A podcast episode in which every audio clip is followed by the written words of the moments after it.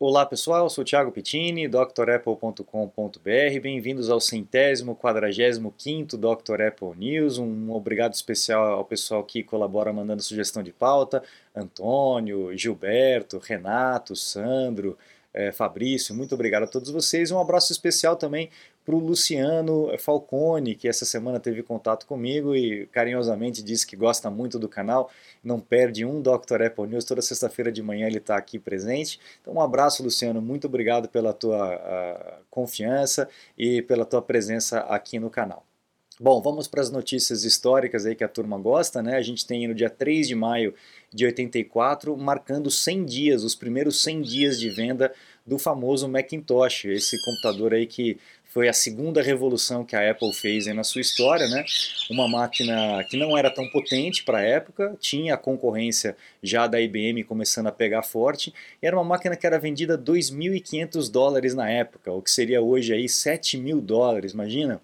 Realmente uma máquina muito cara, ainda mais comparando com os preços de hoje, né? Tem gente que fala que Apple é caro, mas Apple já foi muito mais caro antigamente, né? E o Jeff Raskin, que foi um dos idealizadores do Macintosh, queria uma máquina aí de 500 dólares no máximo, né? 500 ou menos. Mas o Steve Jobs forçando aí um computador com o estado da arte, né, com um design diferenciado, com um sistema diferenciado, acabou elevando os custos do produto para 2.500 dólares na época. E a projeção do Steve Jobs para as vendas era de 50 mil unidades. Eles acabaram vendendo 72 mil unidades nesses primeiros 100 dias, marcando um, recorde histórico aí de vendas de equipamento, né? E o sucesso absurdo dessa máquina, que mesmo fraquinha, né? Logo depois a Apple acabou lançando o, o Macintosh mais forte, né? Com mais memória, etc. Mas mesmo assim acabou vendendo muito.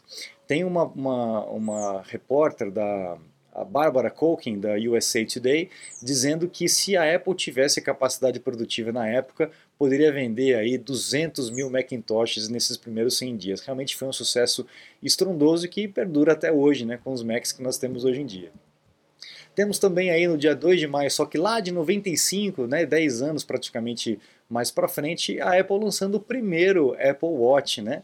É um relógio que não tem nada de inteligente, não é um smartwatch, mas ele vinha como uma, uma promoção, né, um desconto especial para quem atualizasse aí para o sistema 7, o sistema 7.5, Mac System 7.5. Naquela época os, os sistemas operacionais eram pagos, né, assim como é o Windows ainda hoje, então, quem comprasse o sistema operacional recebia por e-mail um desconto especial para poder comprar esse relógio aí, que tinha esse visual dos anos 90, né, mais geométrico, mais colorido e tal, que fez muito sucesso né, naquela época. Então, é um equipamento aí que pouca gente sabe que a Apple fez, mas que, que é, foi também um sucesso aí para quem comprou, é uma raridade hoje em dia. Temos também lá em 2008, mais para frente, em maio de 2008, 1 de maio de 2008, a Apple lançando aí o, iTunes com a parte de vídeos, de filmes, né? Marcando aí o começo do que a gente conhece hoje como Netflix, Star Plus, Disney Plus, HBO, etc, né? Então muita gente achando que não ia dar certo, até porque naquela época a internet ainda não era essas coisas, mas a Apple está sempre à frente, né? E acabou lançando esse esquema de compra e de aluguel de filmes online demorava um tempão, a, a transmissão não era tão boa, mas começou, pavimentou o caminho para esse sucesso de streaming que nós temos hoje. Quem vai em locadora hoje em dia, né? Nem existe mais locadora, que naquela época era um sucesso total. Né? Todo mundo ia, sexta-feira era dia de ir na locadora para pegar um filminho, pegar um videogame, um joguinho de videogame, né? E passar o final de semana se divertindo. E a Apple acabou lançando essa, essa parte é, online aí para gente. Inclusive, dois anos de, três anos depois, né, 2011, 4 de maio de 2011, a Apple começou a lançar as atualizações do iPhone uh, chamado OTA, né, Over the Air. Ou seja, antigamente a gente tinha que conectar, era obrigatório você conectar o seu iPhone a um Mac, a um computador ou o PC com o iTunes, né, para poder atualizar o sistema operacional. E a Apple começou a fazer essa atualização online e é, sem fio. Né? Então, com, pelo próprio iPhone, você baixaria a atualização e instalaria no equipamento. Isso para aquela época, hoje em dia é normal, né? a gente já está acostumado, mas isso para aquela época era uma revolução absurda, demorava um tempão para fazer também, né? É, tinha muitos problemas nesse primeiro, nesses primeiros passos aí, mas realmente a gente percebeu que o caminho é esse. Aliás, o caminho é deixar de ter fio, né? A gente está tendo carregamento por indução, está tendo transmissão de arquivos sem fio. Então, o futuro é a gente não ter cabo nenhum, não tem jeito, né? Isso que é, é, o que vai acontecer. Mas eu lembro muito bem desse dia e fiquei com uma pulga atrás da orelha, puxa, será que isso vai funcionar, né? E hoje a gente vê o sucesso que é, a facilidade que é para manter o sistema operacional atualizado, que é uma peça-chave, né? Para que o produto funcione bem. Então, para correções de erros, né, fechamento de portas de segurança, etc., é, hoje em dia a gente atualiza e nem percebe praticamente o que está acontecendo. Né? Então, isso realmente foi uma atacada de mestre aí do, do, da Apple com relação a esse tipo de, de necessidade que os equipamentos têm, que é a atualização. Bom, Agora vamos para as notícias seculares, as notícias da semana. A Apple está declarando aí vintage o iPad Air 2 e o iPad Mini 2. Isso significa que não vai ter mais suporte para esses equipamentos aí dentro das assistências técnicas, não tem mais peça disponível, então só em especializada que você vai conseguir qualquer tipo de reparo com peças não autorizadas. A Apple tem é, aquele programa de reparo que está aumentando cada vez mais, mas esse tipo de peça vintage a Apple não vai mais fornecer de qualquer forma. Tá? Então vamos ficar ligado com relação a isso, para a gente não ficar com o equipamento aí é, a ver navios. Tá? A gente sabe que toda essa, essa você está desperdiçando seu iPhone, iPad, Mac? Ganhe tempo e produtividade com nossos cursos. Você vai aproveitar melhor seu Apple. Matricule-se em drapple.com.br. Que todo esse apocalipse que está acontecendo eh, deu aí um, um, problema grande na cadeia produtiva. A gente teve aí é, encurtamentos de demanda de, demanda de chips, principalmente de, de silicon e etc., por conta de fechamento de, de empresas, né, lockdown, etc.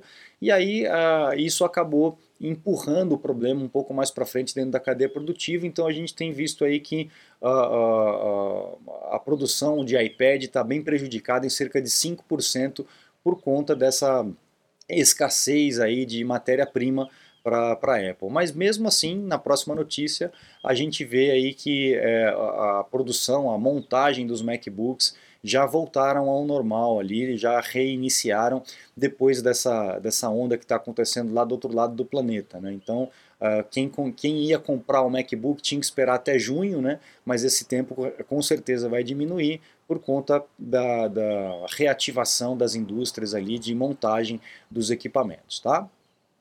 Essa é uma outra coisa interessante que eu trago para vocês. A, a Apple está vendendo é, por outra empresa, né, uma outra empresa que produz, uma garrafa de água que tem uma ligação intrínseca aí com o seu iPhone. A gente sabe que lá no aplicativo de saúde a gente tem um acompanhador de ingestão de água, é só que você tem que fazer a inclusão dos dados, né? Você bebe um copinho d'água e você coloca lá, bebi um copinho d'água, né? E ela vai medindo e dizendo se você bebeu água suficiente durante o dia. Então essa garrafa aqui que eles estão vendendo, ela tem uma, uma integração aí com o iPhone, onde você vai bebendo e ela já vai uh, colocando esses dados dentro do seu iPhone, então você não precisa fazer essa marcação de forma automática. E ela, ela mantém a sua bebida aí por 24 horas. Então, o equipamento eletrônico, a internet das coisas, né, que vai, cada vez mais vai ter, é, o que facilita para quem quer ter esse tipo de, de acompanhamento aí de, de ingestão de água. Né?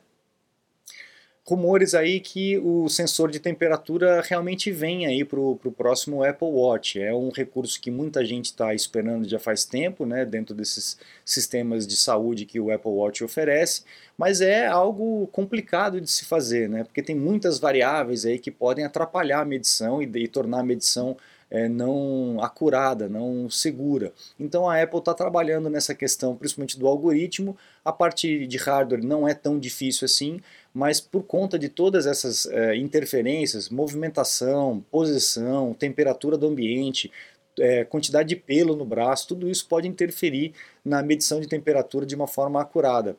Mas o pessoal está dizendo aqui, o, o nosso é, oráculo Ming Chi Kuo, que pode ser que venha aí nesse, nesse próximo Apple Watch que vai ser lançado esse ano. Vamos aguardar para ver se isso realmente vai acontecer. Temos aí uma notícia do, do velho mundo uh, com relação a uma, uma tabela, né, um acompanhamento de usabilidade, de uso dos navegadores, e dizendo aí que o Edge, que foi a substituição aí do Microsoft Internet Explorer, é, tomou o lugar do Safari na, na, na, na base de usuários. Né? O Safari estava em terceiro lugar, primeiro é o Chrome, depois, se não me engano, o Firefox, é, e aí viria o Safari e a, o Edge acabou tomando o espaço nos computadores desktop, tá? Então tira aí os laptops, os, os MacBooks do lugar e a, a, eles estão fazendo essa avaliação tomando por base isso. O Firefox deu uma queda, o Opera também deu uma queda, o Chrome é, aumentou um pouquinho e o Safari mas, basicamente se manteve no mesmo. Então houve apenas um crescimento do Edge, o que é normal porque quanto mais computadores novos forem instalados, uh, eles já vêm com o navegador Edge pré-instalado, né? então é normal que as pessoas acabam usando mais, principalmente aí no caso dessa, dessa aferição, é, para computadores desktop, ok? E para encerrar o news de hoje, um news mais curtinho com relação a notícias aí interessantes dessa semana, a Apple recrutou aí, contratou um veterano executivo aí de carros da Ford. Então aí fomentando cada vez mais o, o Project Titan, né, que seria o seu carro autônomo que a Apple estaria fabricando. Então é um, é um executivo, é o Desi Ujkachevic, é, acho que é assim que fala o nome dele, é um nome bem difícil, né? Ele acabou se juntando ao time da Apple para ajudar nesse desenvolvimento que já está se arrastando durante um bom tempo. Né? A Apple mantém isso em segredo, mas a gente consegue saber uma coisinha ou outra aí. Ainda são rumores, vamos ver o que, que a Apple está preparando mais para frente. Esse ano a gente tem muitas novidades que, que vão ser anunciadas pela Apple. Dentre as principais, a gente tem o, o óculos, né?